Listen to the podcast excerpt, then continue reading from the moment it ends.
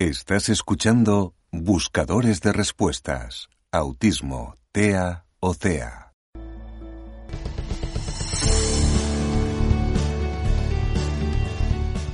Te traemos una nueva audiopíldora sobre autismo, TEA y CEA, trastorno o condición del espectro autista.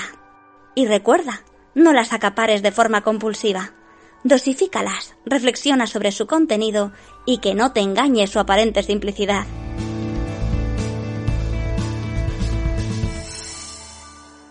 Empezamos. Trastornos del aprendizaje. Entre los trastornos del aprendizaje de los que suelen ser diagnosticados los autistas o personas con TEA tenemos la discalculia, es decir, pueden tener problemas con los números o las matemáticas, al no reconocer bien los números o confundirlos, tardar más en aprender a contar, tener dificultad en identificar los números con su grafía, es decir, o, o con cómo se escriben, dificultades al reconocer patrones u ordenar, perder el hilo mientras cuentan, etc. La disgrafía.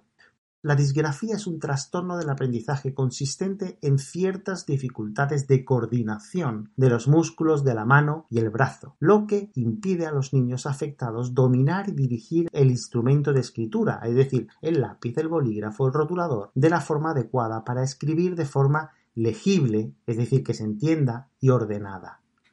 La dislexia es un trastorno específico del aprendizaje que se caracteriza por un deterioro en la capacidad de reconocer palabras, lectura lenta, insegura y escasa comprensión al leer, lo cual, si no se detecta, puede desembocar en fracaso escolar, entre otros.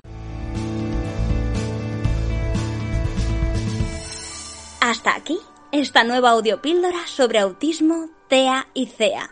Esperamos que haya sido de tu agrado y que podamos volver a contar contigo en un próximo episodio. Muchísimas gracias.